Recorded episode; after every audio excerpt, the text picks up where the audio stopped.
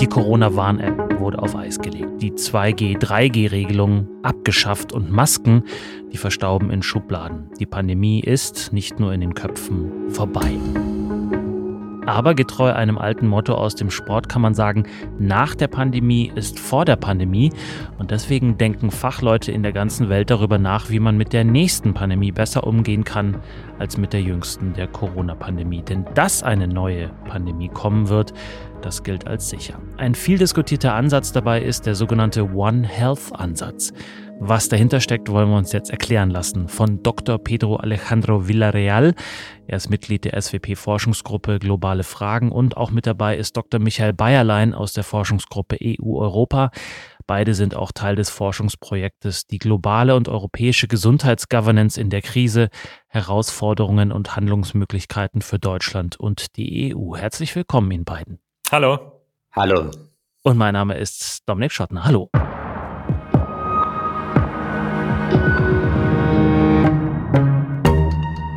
Herr Bayerlein, ist die Pandemie denn wirklich vorbei? Würden Sie das auch sagen oder gibt es diesen Zustand eigentlich gar nicht? Ja, zumindest stuft die WHO seit Anfang Mai Covid-19 nicht mehr als sogenannte gesundheitliche Notlage von internationaler Tragweite ein. Ob das nun auch das Ende der Pandemie bedeutet, wird unterschiedlich bewertet. Mhm. Während Professor Christian Drosten aufgrund der mittlerweile herrschenden Bevölkerungsimmunität von einem Ende der Pandemie spricht, ähm, hält der WHO-Regionaldirektor für Europa, Dr. Hans-Henry Kluge, äh, diesen Punkt noch, noch nicht erreicht aufgrund immer noch andauernder eben Infektionen und auch Todesfälle. Welche Learnings aus der Corona-Pandemie, also welche Erkenntnisse fließen denn äh, in den One Health-Ansatz ein, den ich eben schon erwähnt habe? Und was ist der eigentlich im Kern? Wenn man ihn übersetzt, heißt es ja eigentlich eine Gesundheit. Aber um welche Gesundheit geht es denn da? One Health ist als integrativer Ansatz zu verstehen. One Health zielt darauf ab, dass die Gesundheit von Menschen, Tieren und Umwelt zusammengedacht wird, indem eben die Verbindung dieser drei Sektoren anerkannt wird. Konkret bedeutet das also zu realisieren, dass die Gesundheit von Menschen, auch von Tieren und der Umwelt abhängig ist. Wenn also die Temperaturen in Europa steigen, hat das zum Beispiel unmittelbare Konsequenzen für menschliche Gesundheit. Und zwar nicht nur aufgrund von Hitze, sondern auch da zum Beispiel Stechmücken wie die das Denguefieber übertragene Tigermücke sich zunehmend in Europa verbreiten. Das wärmere Klima begünstigt zudem auch noch das Anwachsen heimischer ähm, Mückenpopulationen, die natürlich auch Krankheiten übertragen können. So gibt es gerade zum Beispiel in Berlin wieder Fälle des, des eigentlich eher tropischen Westnilfiebers. Und in gleicher Weise kann auch der Braunalgenteppich, der zurzeit vor der Küste von Florida sich befindet, das, die Medien berichten da gerade drüber, eingeordnet werden, der auch ein Produkt von Klimawandel und Umweltverschmutzung ist. Und in diesem wurden jetzt nun zum Beispiel auch Vibirobakterien festgestellt, zu denen auch Cholera gehört. Und wichtig bei dem One Health Ansatz ist vor allem der präventive Charakter. Also wir wollen im Idealfall verhindern, dass die Rahmenbedingungen überhaupt erst für das Auftreten von Krankheiten entstehen, beziehungsweise Menschen überhaupt mit krankheitsübertragenen Tieren in Kontakt kommen. Dafür müssen wir diese Gesundheitsbedrohungen in Tieren und der Umwelt identifizieren, bevor sie überhaupt auf den Menschen übertragen werden. Also das Ziel muss sein, die mit Vogelgrippe infizierte Wildente in Kambodscha oder den infizierten Nerz auf einer Farm in Spanien zu finden, bevor sie überhaupt den Menschen anstecken können. Mhm. Und das sind tatsächlich Erkenntnisse, die man erst aus der Corona-Pandemie gewonnen hat? Oder wusste man das eigentlich schon vorher, aber es hat sich eben jetzt erst in der Corona-Pandemie gezeigt, dass da es wichtig ist, das alles zusammenzudenken? Genau, ich würde sagen, das Thema ist damit auf die breitere Agenda gekommen. Der Ansatz ist, ist nicht neu und auch die, diese Realisierung ist nicht neu. Die Wissenschaft beschäftigt sich damit und die einschlägigen Forscherinnen und Forscher und auch Medizinerinnen und Mediziner sind an dem Thema dran. Aber erst die Corona-Pandemie hat das so ein bisschen auf die Agenda gebracht, dass wir jetzt darüber nachdenken, auf einer breiteren gesellschaftlichen Fläche, würde ich sagen. Hm. Herr Weerdal, welche Akteurinnen und Akteure sind denn da jetzt gefragt bei dem One Health Ansatz?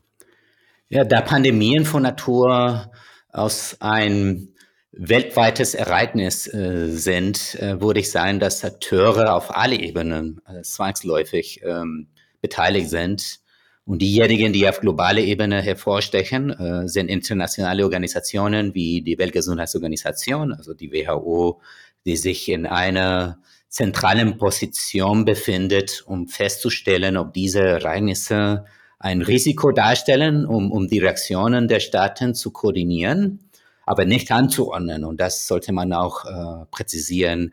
Die WHO darf nicht äh, Befehle äh, geben. Und es gibt noch weitere internationale Organisationen wie die WOA, the World Organization for Animal Health, äh, Umweltprogramme der Vereinten Nationen, äh, solche äh, Organisationen, die finanzielle Unterstützung anbieten, wie die Weltbank. Und man darf nicht vergessen auch, dass die Regierungen durch ihre Vertreter in diesen Institutionen handeln. Und zuletzt würde ich auch hinzufügen, dass nichtstaatliche Akteure wie der private Sektor oder wie die zivilgesellschaftliche Organisationen auch damit beschäftigt sind und mhm. sein sollen. Und wie bewerten Sie die Zusammenarbeit während der Corona-Pandemie zwischen staatlichen bzw.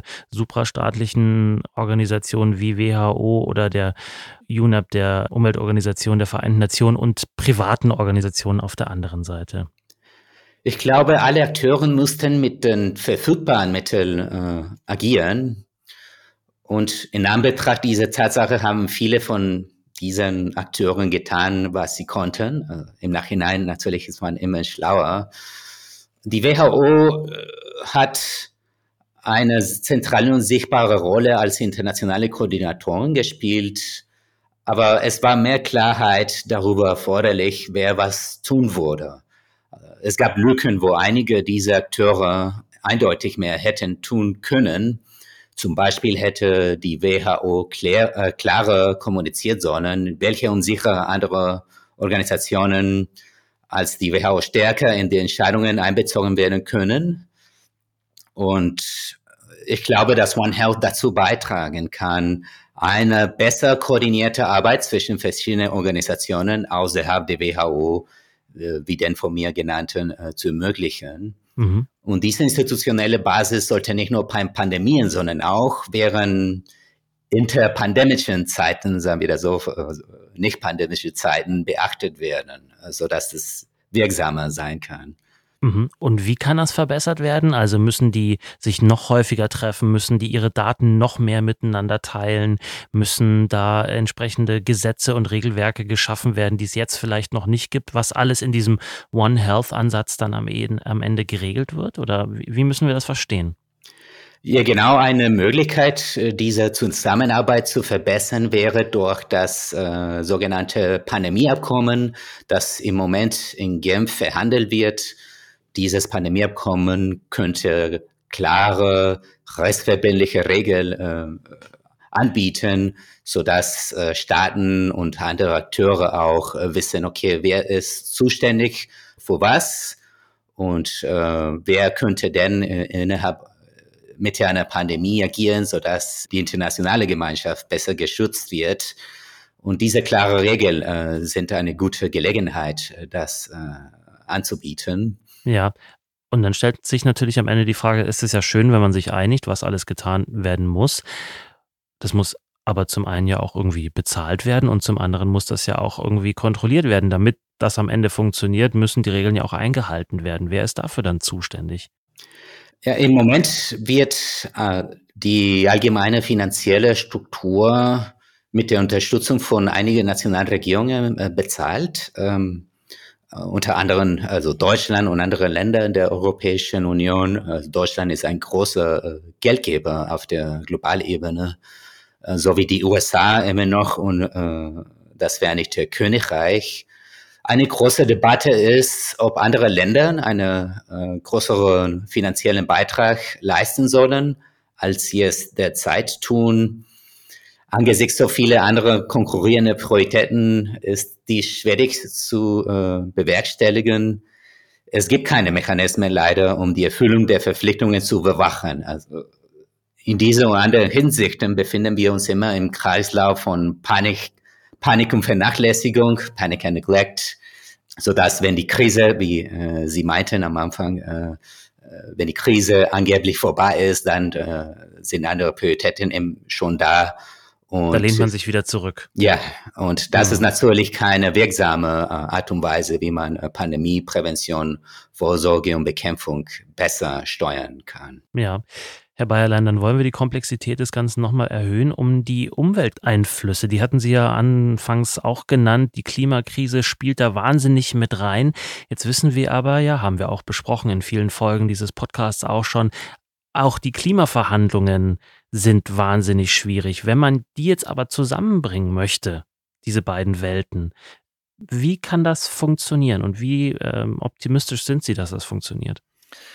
Ja, ich denke, es gibt hier, und auch wenn das Wort häufig äh, benutzt wird, als, als Phrase deutliche Synergieeffekte. Die Probleme, die wir auch im Umweltbereich angehen wollen, sind die gleichen, die dann auch auf ähm, Gesundheit von Menschen wirken. Also wenn wir jetzt zum Beispiel darüber sprechen, wir müssen die Verbreitung von Tigermücken, von invasiven Arten, die Krankheiten übertragen in Europa zurückdrängen. Diese werden durch den Klimawandel nach vorne gebracht, beziehungsweise die Verbreitung wird durch den Klimawandel begünstigt. Dann ist das gleiche, haben wir das, haben wir dasselbe Problem. Es ist, es ist der Klimawandel, den wir angehen müssen. Das heißt, es braucht nicht plötzlich neuer Mechanismus, sondern wir liefern quasi nur einen Grund mehr noch, um an diesem einen Problem, was wir jetzt äh, festgemacht haben, äh, zu arbeiten. Genau das gleiche, der von mir erwähnte Algenteppich, wo sich auch Bakterien ansiedeln, die eben auf das Plastik, das sich in diesen Algenteppichen verfängt, durch Umweltverschmutzung reagieren. Auch hier das gleiche. Natürlich haben wir das Umweltproblem, Verschmutzung von äh, Ozeanen und Weltmeeren und es gibt nur noch einen zusätzlichen Grund, neben dem Sterben von Tieren, die eben äh, von diesem Plastik äh, betroffen sind, nämlich der Grund, es hat auch noch ein Gesundheitsrisiko für den Menschen. Also meines Erachtens ist es nicht so, dass wir jetzt plötzlich zusätzliche große Mechanismen schaffen, sondern der Lösungsansatz bleibt eigentlich der gleiche. Wir haben nur noch mehr Gründe, eigentlich etwas gegen die genannten äh, Probleme zu tun. Das sagen Sie jetzt von Ihrer Warte aus, aber wenn ich mir dann vorstelle, wer dann da alles am Tisch sitzt, dann sind dann da unterschiedliche Ministerien. Wenn man jetzt auf nationaler Ebene schaut oder auf internationaler, sind dann unterschiedliche äh, UN-Organisationen, die jede für sich irgendwie ein Ziel hat und ein Thema zu beackern hat, aber dass das am Ende dann zusammenkommt, wie äh, optimistisch sind Sie, dass die das auch wirklich hinkriegen? Es ist eine schwierige Aufgabe. Ähm, das liegt vor allem auch daran, dass sowohl auf nationaler, europäischer, globaler Ebene wir es gewohnt sind, in, in Silos zu denken. Es gibt Ressorts, die haben bestimmte Aufgaben und diese Aufgaben erfüllen sie. Und meines Erachtens ist es so, dass One Health ein gutes Beispiel für die Natur von modernen Phänomenen ist, nämlich die nicht mehr in diesen einzelnen Ressorts bearbeitet werden können, sondern auf verschiedene Ressorts verteilt sind. Und das ist eine, eine absolute Her Herausforderung. Ich bin optimistisch, dass das gelingen kann, aber es wird nur gelingen, wenn wir Dinge neu denken und auch die Zusammenarbeit zwischen sowohl auf einer horizontalen Ebene, also zwischen einzelnen Institutionen auf nationaler und zum Beispiel globaler Ebene, als auch vertikal ähm, ausdifferenzierter arbeiten. Also welche Ebene, europäisch, global, national, kann welche Aufgabe am besten erfüllen, hat dafür die besten Kompetenzen und Kapazitäten. Also wir müssen uns Gedanken machen dafür, wenn das, wenn das gelingen soll. Es ist schwierig, aber ich denke, das kann gelingen. Herr Bayerlein, dann lassen Sie uns doch nochmal auf Maßnahmen schauen zur Pandemiebekämpfung, die vielleicht nicht den erhofften Effekt hatten. Wenn wir uns zurückerinnern an den Anfang der Corona-Pandemie, wurden zum Beispiel Grenzen geschlossen bzw. sehr viel stärker kontrolliert, der Pendelverkehr zwischen Frankreich und Deutschland in der Hoffnung, so die Ausbreitung des Virus einigermaßen einzudämmen. Weiß man denn inzwischen, ob das sinnvoll war und inwiefern solche Sachen dann auch einfließen in den One Health-Ansatz? Also grundsätzlich erstmal gesprochen können Grenzkontrollen und Schließungen natürlich die Ausbreitung von Krankheiten verhindern. Das Wichtige dabei ist aber der Zeitpunkt, zu dem diese Maßnahme getroffen wird. Der Sinn hinter Grenzkontrollen und Schließungen ist ja, dass Krankheitserreger nicht auf andere Bevölkerung als eben die Betroffene überschwappen sollen. Und mittlerweile wissen wir aber aus Untersuchungen des, des Erbmaterials von Coronaviren, dass zum Zeitpunkt der, der Grenzkontrollen und auch Schließungen Mitte März das Virus bereits in mehreren EU-Mitgliedstaaten verbreitet war. Und wenn der Erreger erstmal über die Grenze äh, weg ist, dann ist diese Art von Isolation natürlich per Definition zu spät. Und das wusste zu dem Zeitpunkt natürlich niemand, weil ähm, wir in der EU relativ schlecht darauf vorbereitet waren, einzelne Covid-Varianten eben durch flächendeckende Analysen des Erbmaterials in der Verbreitung zu untersuchen. Also wir wussten nicht, wo, wo diese Varianten sich wie verbreiten, weil wir das Erbmaterial nicht untersuchen konnten oder zumindest nicht, nicht flächendeckend. Am besten lässt sich das vielleicht noch mit dem Beispiel Südafrika unterstreichen. Hier wurde ja, wie allen bekannt ist, als erstes die, die Omikron-Variante entdeckt, die damals dann auch sofort als Südafrika-Variante bezeichnet wurde. Und ähm, die Reaktion auf die vorbildliche und sehr, sehr frühe Meldung aus Südafrika waren Grenzkontrollen und äh, die Aussetzung von Flügen, also Flug, Flugverbote. Und zu dem Zeitpunkt, das wissen wir jetzt, war die Variante bereits längst in Europa verbreitet und in anderen Ländern der Welt. Aber wir haben sie halt nicht gefunden weil wir einen deutlich schlechteren Job in der Identifikation neuer Varianten gemacht haben, als die exzellenten Wissenschaftlerinnen und Wissenschaftler das in Südafrika gemacht haben. Und ich finde, das Beispiel zeigt sehr, sehr gut, wie eben politische Maßnahmen ohne ausreichende Datengrundlage schnell zu einem Ratespiel werden können. Wenn die Variante noch nicht hier ist, macht das durchaus Sinn, Grenzen äh, zu schließen und oder kann es Sinn machen? Man muss sehr, sehr vorsichtig natürlich mit sowas sein. Ich muss es einordnen. Es kann sinnvoll sein, um Verbreitung zu verhindern. Aber wenn wir nicht mal wissen, welche Varianten wo grassieren und wer bereits damit infiziert ist, weil wir das Erbmaterial nicht sequenzieren, dann laufen solche politischen Maßnahmen zwangsläufig ähm, ins Leere oder können, können ins Leere laufen und auch hier enormen Schaden anrichten für die südafrikanische Wirtschaft und auch als Signal dafür, was denn der Dank dafür ist, wenn ein Staat vorbildlich handelt, früh reagiert und früh meldet. Hm. Und welche Rolle kann die Europäische Union dann künftig übernehmen bei Szenarien, die Sie gerade angesprochen haben? mehr und bessere Daten erheben oder was ist die Lösung? Genau, also das wäre, das wäre ein Ansatz grundsätzlich. Ähm, das ist auch ein globales Problem, aber auch auf europäischer Ebene zu sagen, die EU kann unterstützen, dass Überwachungs- und Untersuchungskapazitäten besser werden, flächendeckend europäisch. Aber wir sagten gerade, das Stichwort Rolle. Und Rolle ist genau das, das Richtige hier. Die EU muss, wie in anderen Politikbereichen auch, eine Rolle finden, in der sie keine internationalen Parallelstrukturen schafft und irgendwie ähm, die WHO spiegelt und doppelt. Das, das soll nicht passieren. Und ähm, zudem muss natürlich ein Mehrwert für die Mitgliedstaaten entstehen. Und ähm, ich würde sagen, der EU bekommt eine grundsätzlich wichtige Rolle zu, vor allem in der Umsetzung von internationalen Vereinbarungen. Wir haben gerade über den Pandemievertrag gesprochen und wir wissen aus anderen äh, Bereichen, zum Beispiel bei der Bekämpfung von Stickoxiden, dass die EU bei global nur empfehlenden Verträgen oder bei, bei Empfehlungen in Protokollen eine enorm wichtige Rolle einnehmen kann, indem sie diese Empfehlungen in Rechtsakte umsetzt und es allgemein verpflichtend macht für die Mitgliedstaaten, sich daran zu halten. Aber zudem ergibt sich auch noch die Möglichkeit, dass die EU ganz konkrete One Health-Ansätze ähm, wählen kann. Auf EU-Ebene debattieren wir gerade das europäische Lieferkettengesetz durch solche Gesetze sollen natürlich nicht flächendeckend Unternehmen für alles Mögliche in die Pflicht genommen werden. Und wir bringen da jetzt noch alle möglichen Sachen, die wir schon immer mal gerne äh, in irgendwelchen Gesetzen gehabt hätten, ähm, mit rein. Aber gerade die Verbindung von, von Umwelt, Klima und Gesundheit. Und der Hauptpunkt, dass diese Lieferkettengesetze ja auch Umweltzerstörung adressieren, würde es meines Erachtens ähm, sinnvoll erscheinen lassen, zu sagen, wir beleuchten jetzt vielleicht auch nur einzelne Abschnitte von solchen Lieferkettengesetzen auch mal durch eine One Health Linse und sagen, es geht ja nicht nur um Zerstörung von, ich sag mal, Regenwald, sondern eben auch dadurch, dass dadurch Tiere und deren natürliches Habitat zerstört werden und äh, die dann wieder zu invasiven Arten werden, beziehungsweise Krankheiten ähm, auf Menschen übertragen, weil sie in Kontakt mit Menschen kommen. Mhm. Herr Villarreal, eine kurze Frage noch zu diesem Abschnitt. Die EU, Michael Bayerlein hat es gerade gesagt, ist da dann auch in der Pflicht, das in nationale oder ähm, sozusagen Hinweise zu geben, wie man das in nationales Recht dann umwandeln kann, was dann da auf internationaler Ebene verhandelt wird. Umgekehrt, wie wird die EU denn wahrgenommen in diesen Verhandlungen? Als ein Player oder einfach nur als Interessensvertretung der Mitgliedstaaten?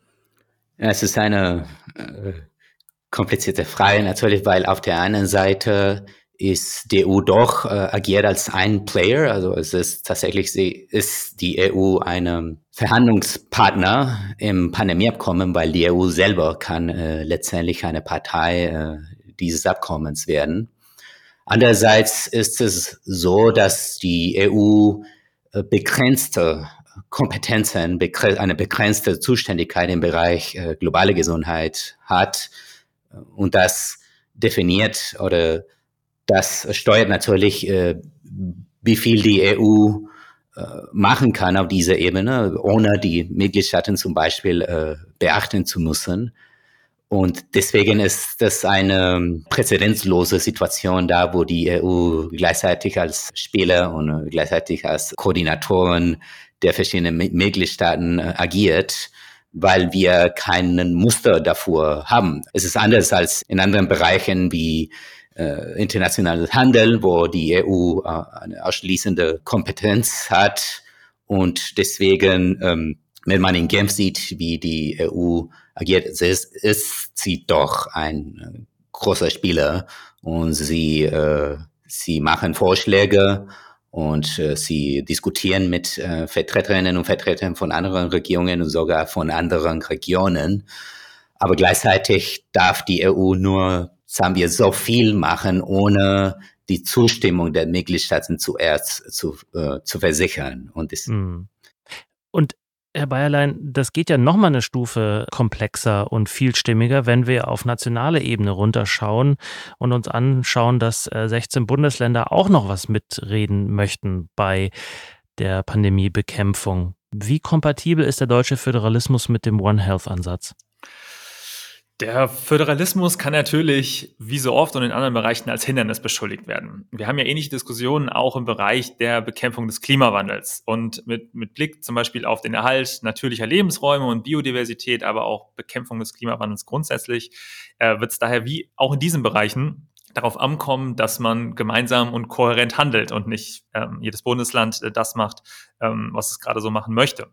Aber im Detail ist es meines Erachtens zudem auch wichtig, dass einzelne Akteure bedarfsgerecht handeln. Und das ist die enorme Stärke des Föderalismus.